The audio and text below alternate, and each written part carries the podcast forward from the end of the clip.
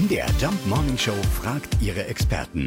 Fakt oder Fake? Ja, haben Katzen sieben oder sogar neun Leben? Äh, Wir fragen Tierärztin Dr. Katja Oellmann. Sie leitet in Lobstedt bei Leipzig eine Katzenpraxis. Leider haben unsere Katzen natürlich keine sieben Leben, sondern nur eins, wie wir auch. Aber woher stammt dieser Aberglaube?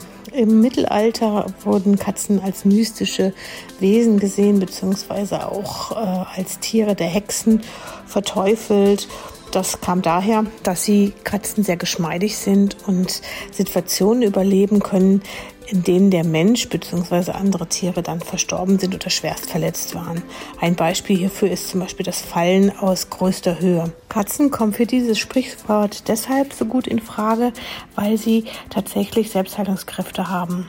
Fühlen sich die Katzen krank oder ängstlich, werden sie fast unsichtbar. Sie ziehen sich zurück.